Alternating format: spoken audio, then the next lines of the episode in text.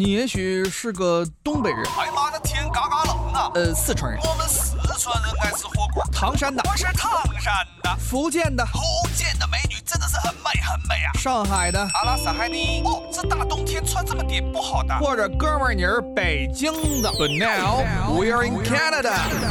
大家好，欢迎收听今天的魅力多伦多，我是主持人东晓。今天我们带大家讨论一下佛学在多伦多的奇妙旅程。我们将讨论一下佛学在多伦多的一些寺庙呀、一些活动啊，以及一些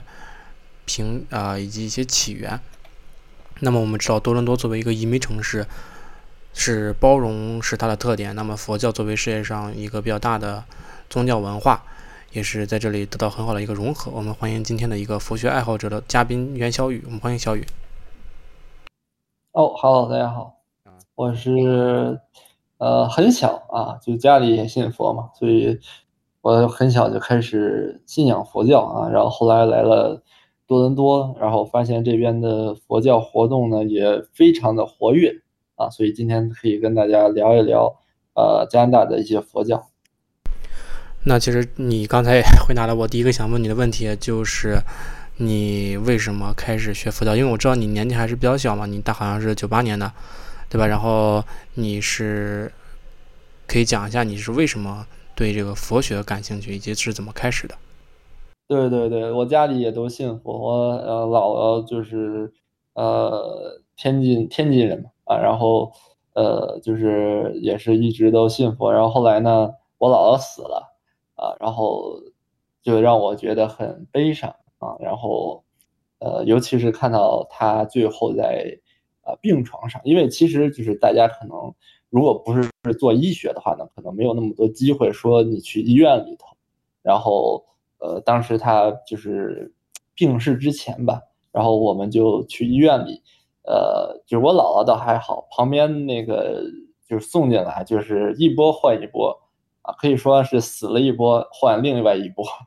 然后就是在我姥姥住院那一段时间里，就是换了好几波啊，有的是什么呃，比如出车祸，然后就是呃下半下半肢都没有了，总总之吧，就是很，就大家就是平时生活中看不到的东西呢，我在那段时间呢就会经历一些啊，然后就感觉到生命的一些啊脆弱吧啊，所以呢就是。那其实也是和一部分啊人一样，你是因为生活中遭受了一些痛苦，以及算是也是算是一些磨练吧，然后就进入到这个佛学的世界当中，也就是开始研究这个佛学。那你是在，所以说你应该是在。先接触了佛学之后，才来到了多伦多。那么，其实我想问一下，你在刚刚开始来到多伦多的时候，是怎样去寻找一个这么个佛学的这么一个活动，或者是这么一个研究佛学的场所？因为我们知道多伦多有很多研究这个场所嘛。对。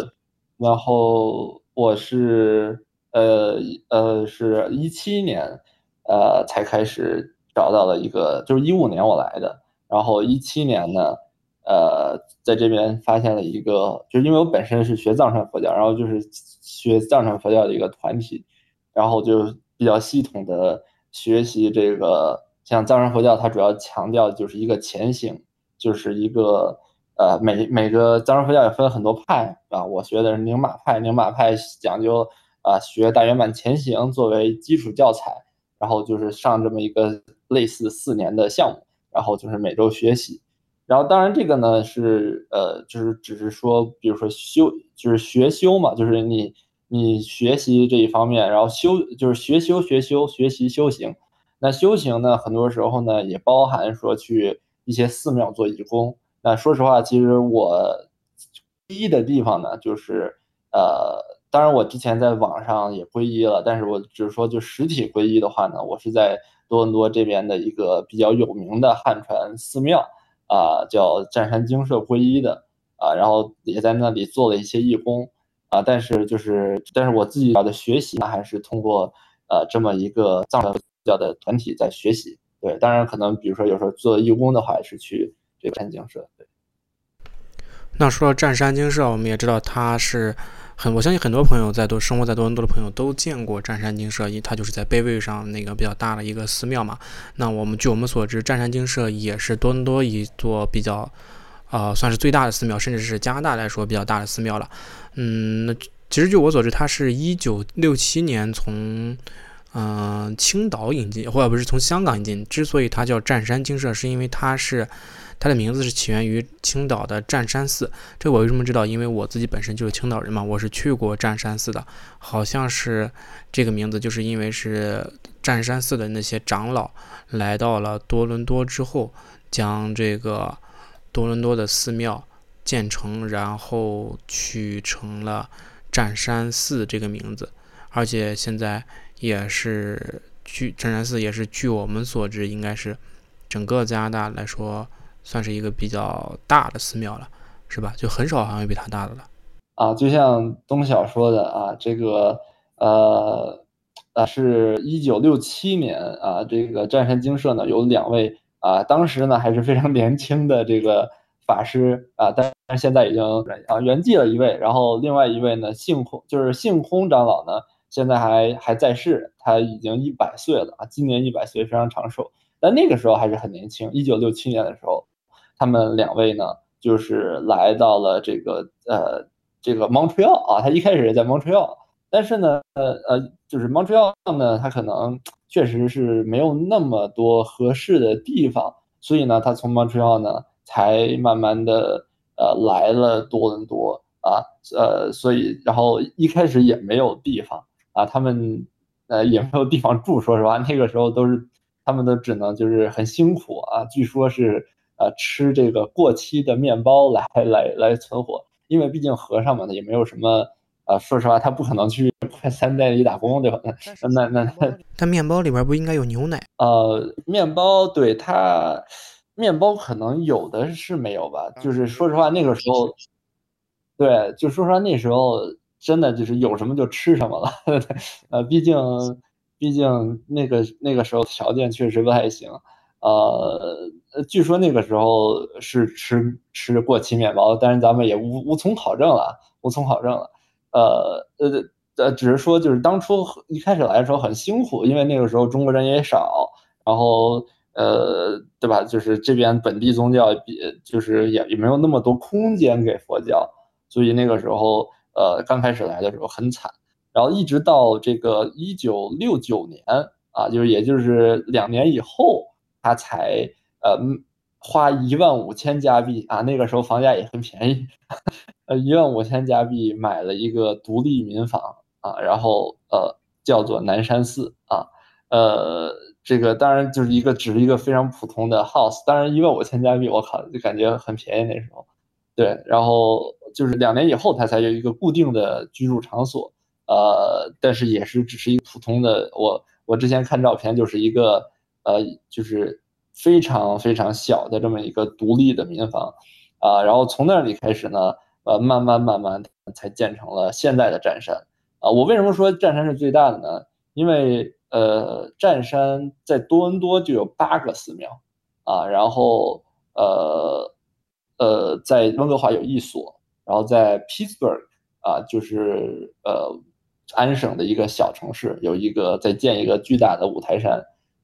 所以呢，它肯定是，我都我都怀疑是美呃北美最大，但是就是反正至少是加拿大肯定是最大的这么一个寺庙的团体。那你刚才说这个占山精舍有八个寺庙，就是说是它是八个不同的地址，还是说就这个寺庙里有八个寺庙？对对，很多人很多人不知道，就是啊，大家都知道，大家都知道的那所就是 Bayview 上面那一个，嗯对啊，但是呢，对，但是它 Downtown 也有，它 Scarborough 也有，它很多的大多地区很多地方都有。那其实我们也知道，占山精舍它的这个整个。呃，寺庙的这个布局也是非常的精妙。呃，据说我们如果是从上方往下看，就是这个鸟瞰图的话，是可以看到一尊佛在卧着的。所以说它是一个卧佛的布局，是不是这个？它这个设计还是比较巧妙的啊。对的，卧佛的这么一个布置。呃，当然它那个其实不是最大，它最大的是 Pittsburgh 那个在建的五台山，但是呃，就是。他在他那个五台山那个大概他说他的预算是八千万加币，对，所以确实是呃那那个肯定会非常大，但是这呃碑庙是最有名的，对，而且建筑也很精妙。那刚才你也提到这个湛山精舍是汉传佛教，跟你一开始进入的这个藏传佛教是不同的两个教派。那我其实想知道一下他们的区别，呃是什么？因为我们知道藏传肯定是从西藏那边传过来的，那么汉汉传佛教是指啊大汉呢，还是说是汉族或者是汉地，就是汉朝的那个地方？是，应该是汉地对吧？应该是汉地，汉地吧，汉地应该算汉地。对，呃，其实简单来说呢，就是不同的地方产生的，呃，融合出来不同的，呃，佛教。然后，当然，藏传佛教、汉汉传佛教其实本源都是印度佛教传过来的，只不过说是因为，呃，不同的呃地方的民族文化所产生的一些不同的，呃，一些修行方法。本质上是教派的话呢，呃，当然，其实看起来确实很不一样，比如说。大家穿的衣服也不一样，大家这个好像修行的这个，呃呃，从修行方法来说呢，呃，我感觉藏传佛教特别重视这个，呃，文思，呃和辩论，呃，这一点呢是在汉传佛教里可能没有的，呃，但是汉传佛教呢，它更多的可能，比如说，我觉得它的这个这个整个的组织戒律方面可能更呃优胜一些。所以呢，就是呃，就是其实当然，这个只是一个非常大方面上来说啊。细的话呢，呃，就是汉传佛教它其实有呃呃八呃八大宗派哦，就是呃，当然很多现在都没有了啊。就现在汉传佛教比较出名的禅宗、净土宗，还有就是我们这个占占山精舍所在的天台宗。啊，这三宗呢是留下来的比较呃比较广泛，还在流传啊，还有什么法相宗、唯识宗啊，这些已经就是不再不不就是不是很流传了啊。然后那对，那我们知道这个汉呃这个佛教分不同的宗嘛，那宗和我们知道宗和宗之间它其实的区别是在。对于经文的侧重点不一样，你可以跟大家举一个例子来解释一下这个情况吗？我举个例子啊，比如说像汉传佛教里最流行的，应该来说就是净土宗。那净土宗它的主要经典呢，呃，当然这个可能也有些争议啊，但是基本上肯定是《阿弥陀经》《无量寿经》，呃，然后剩下的可能有些人有不同的，但是呢，就是说他们这一派呢，呃，注重这两个经典，然后还有修行方法。就是念阿弥陀佛为主啊，对吧？大家都知道阿弥陀佛，阿弥陀佛。其实他们就是念这个呃呃这个圣这个这个这个圣号为主。呃，那比如说像禅宗的话呢，那就是打坐为主啊。所以呢，这个呢就是说大家的重点有些不一样。那藏传佛教其实也有也也是如此，就是也有不同的宗派。那那你可以再跟大家说一下藏传佛教有什么独特或者不一样的地方？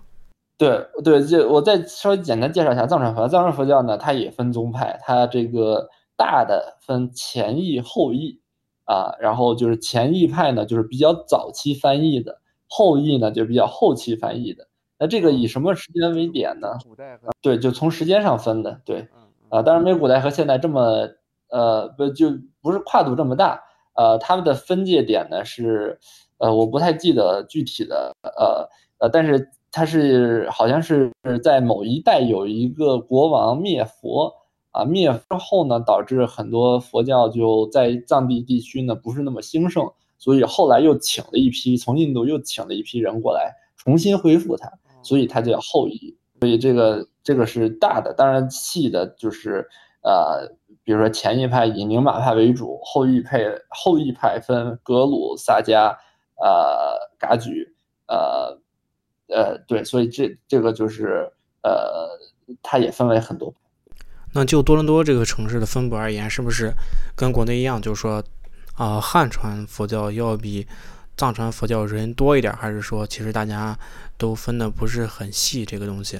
呃，在在多伦多最呃，比如说湛山精舍就是天台宗，呃呃，然后多伦多的话也有一些小的寺庙啊，其实多伦多这边寺庙非常多。但是呢，就是小的寺庙呢，大家可能不太熟知。呃，这边也有什么虚云禅寺啊，有什么净土，呃呃普贤讲堂啊，呃呃这些，呃还有什么专门呃佛佛光山对吧？等呃这个呃台湾台湾很多佛教佛光山什么什么等等，就是这些都有都有，对，就这边特别多啊，百花齐放，藏传佛教也非常多。哎，那占山精舍为什么可以在这么多寺庙当中脱颖而出？它是有什么比较独特的地方吗？对，其实这个真的是一个很好的问题。对，首先他来他来特别早，就像就是那个时候，就是一九五几年的时候就没有别的啊，所以他有一个先发优势，呃，先入为主了。对，然后还有一个就是呃，其实不得不说吧，就是。呃，这几位长老都是都是人才啊，都是呃，不管是就是呃佛学来说，还是运营方面来说，这几位呢都是非常呃有运营运营运营的这个人才。所以不仅这个佛法不变，还要具有一定的商业头脑在。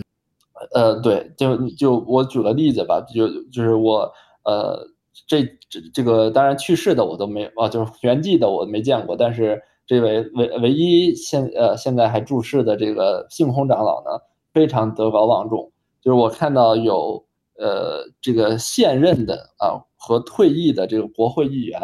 啊，就见到他就开始给他磕头啊，一点不夸张。就是现任的和这个对加拿大的国会议员啊啊，然后就是所以说他可见呢，他是在呃这个。不管是呃政治，还有一些商人，就的心里头是非常，呃高尚的这么一个形象啊，对，呃，所以呢，他的这个是他多年的这种积累导致的。那其他的可能新兴一点的，呃，是还没有达到这种水准，对。所以占山精舍应该是有一个德高望重的这么一个长者的身份存在这个地方，位法比较高。对对对，就成。成为了这种就是 就德高望重嘛，对吧？虽然好像德高望重啊，现在被说的不是很好，但是确实是这个这个状况。对。哎，那我经常看到电视上说每个寺它都有自己的镇寺之宝，那其实我就好奇，咱们多伦多的寺庙，他们有没有属于他们自己的一个文化瑰宝，或者说是这个镇镇寺之宝？呃，镇寺之宝，多伦多，嗯。佛光山好像是有专门有一个博物馆，啊，它那个博物馆里面有很多好的宝贝是开放的，但是像湛山的话呢，它可能未来会有，但是目前现在还是没有一个所谓的镇寺之宝。但是佛光山它有一个专门博物馆，就把很多呃收藏的古董啊什么的，呃，都展示出来给大家看。对，就据说是有一些。呃，不错的，但是，但是再怎么好也没有啊，这个加拿大这个皇家博物馆里头的佛教的这些呃古董好啊。加拿大这个呃说差一点啊，就是加拿大那个皇家博物馆里的那个整个的大壁画啊，是从寺庙里啊整体剥下来，然后运到加拿大的啊，就是非常好像是明代还是还是呃还是元代的。这个整个整体壁画运过来，所以说，呃，呃，他们那边还是更加，就是从古董价值上来说，肯定还是他们那边屌啊。对。哎，那咱们知道这个佛教属于咱们东方的文化嘛，属于东方的这个宗教文化。那么他来到多伦多这个西方世界，在这个资资本主义世界，他有没有 说因为这个东西方文化不同而做出一些？属于它不属于它的改变，就或者是教义有没有出现一些变化？啊，没有啊，没有，就是 坚持自我。呃，就是简单来说，就是中国的佛教汉传佛教吧，啊，融合的不是那么好。实话实说，是这样。我们之前还讨论过，就是呃，汉传佛教你去占山都是中国人啊，就。各种各样啊，就是对吧？说广东话的，说普通话，但还都是中国人，呃，基本上都是呃，没有什么，就是如果有一两个老外，你就会看到那个摄影师就会疯狂拍他，就是因为去的确实少。但是呢，不得不说，在藏传佛教在这一方面呢，他做的更好一些啊。如果你去一边一些这边藏传佛教的寺庙，他们的这个整体的这个呃族裔的呃 diversity 吧就非常高啊。当然，这个可能也跟这个我们的这个呃说白了就是汉传佛教，中国中国人这边多啊，所以呢有足够的这个客户啊，他不用拓展，对吧？我就说中国话。呃，然后我也不得不说，虽然现现任的这个湛山精舍的主持达义法师，他虽然读了一个硕士，在在这边读了一个英语的硕士，但说实话，他的英文呢，呃，只能说麻麻得了啊，就是啊，就是你不基本上不太可能期待他用英文来讲解一些，但是普遍这边的这个藏传法师的英文都非常的好，所以呢，语言其实也是一个导致呃我们汉传佛教很难。融入本地的这么一个问题啊，对，所以，呃，就并不是说我们这个我们的内容不好，但是呢，确实是有些语言上的障碍，导致很多外国人也，呃，也无从入手。所以，一般大部分还是咱们中国人自己去这个佛教的进行参加一些活动。哎，那这个他们每年有什么比较大，或者是比较壮观，或者比较著名的活动吗？呃。是这个基本上呢，其实它是有一点加拿大的特色，就是，呃，像每年的这个春节的时候，呃，呃，所有的政要基本上都会去占山精舍敲钟啊，呃，当然他们也会去佛光山啊，有时候去这边，有时候去那边，呃，然后呃，像是现任的特鲁多啊，特鲁多就去过，呃，保守党的党魁等等这些。呃，当然，这个参议员、众议员那就更不说了啊，对吧？就是很多都会去，呃，这个据说人流量啊，每年的这个春节晚上的人流量能达到，呃，就是一个寺庙啊，就能达到啊几万左右啊，差不多是，呃，这这个是最大的一个。同时呢，其实它跟国内寺庙相比的好处呢，就是他们不收门票啊，对吧？就是呃你。作为一个普通人，随时都可以去啊，随时都可以拜，随时都可以去他们的这个呃，而且上香也不要钱啊。当然，就是他那个礼品店啊，上香也不要钱。对对对，呃，香是自呃，您可以自备，他们提供一些免费的。对，呃，唯一呃就敲钟也不收钱，唯一收钱的就是吃饭啊。你要想吃饭的话，他收一个呃，好像收钱的素面，这反正就很便宜了啊。对。啊，那其实我们正好开启下一个话题，就是这个素斋，因为我们其实听说多伦多的素斋好像都还不错的样子，是不是？这边有很多呃，都学佛的人呢，觉得说就是争相开吧，但是呢非常不好开啊，就是因为我们知道这个素斋呢，其实是真正能做下来的，其实都是比较少的，大多数都是昙花一现。呃，那首先呢，寺庙的素斋呢，就是。啊，一基本上都能坚持啊，因为他的这客户比较稳定。啊，湛山有自己的啊，然后佛光山有自己的佛光山水滴坊啊，可以说，呃，单从质量来说呢，我非常推荐大家去啊密西沙加的佛光山啊尝一尝。他们每年都会哦，对，呃，说到呃，正好说一下，他那个佛光山呢，它有还有个特色，就是他会请留学生去呃过除夕啊，呃，他会。雇那个大巴车，免费把你从啊，比如多大滑铁卢拉到他们密西沙加的这个寺庙，然后再把你拉回来啊，然后活动都是免费的，素斋也是免费的，还给你压岁钱啊，然后还给压岁钱，对，当然很少了，五块钱啊，对，五块钱不少了。那我们这边的素斋一般都是吃一些什么样的东西呢？都会吃什么？对，好，呃，像湛山的比较简单，就是素面，呃，素素鸭、素牛，就是啊，所谓素鸭、素牛吧，就是素肉吧，就是就是豆腐干啊，就是各种各样的豆腐干啊，就是呃，这这这个是最简单的。但是我为什么说佛光山的素斋好？它做的很巧，它会，呃呃，我其实就吃过一次，但是流连流连忘返，就是它这个，它会。呃，比如说，我记得他拿猴头菇啊，啊，做了这么一个玉玉米猴头菇汤，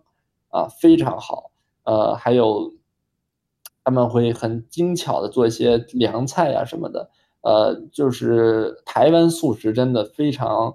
呃，非常好。大家有机会，就我我可能我这个也语言也比较贫瘠，但是我就是大家有机会可以去尝一尝。呃呃，好像我记得我记得疫情前是去吃都是免费的啊，就你自己随随便给。呃，所以就是不妨去尝一尝。那当然，其他的呃，我再推荐一个就是普普通的这个饭馆，就是叫菠萝。蜜在多伦多，呃，也是呃做的特别的精巧，但是稍贵啊，就不是免费的啊啊，这就是这个可能大家如果觉得说懒得去寺庙里，我就想尝尝世俗里的这个素斋菠萝蜜啊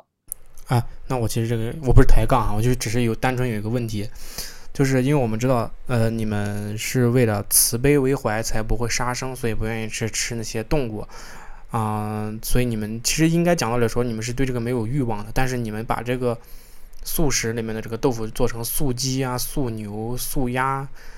就是把它做成肉的名字，是不是你们心中还是有那么一丝向往和欲望的？就是说实白了，说白直白一点，就是有的时候还是想吃这个东西。呃，简单来说是吧？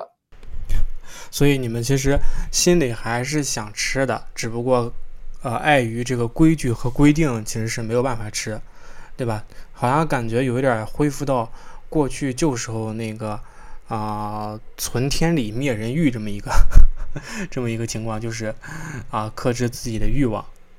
对对对。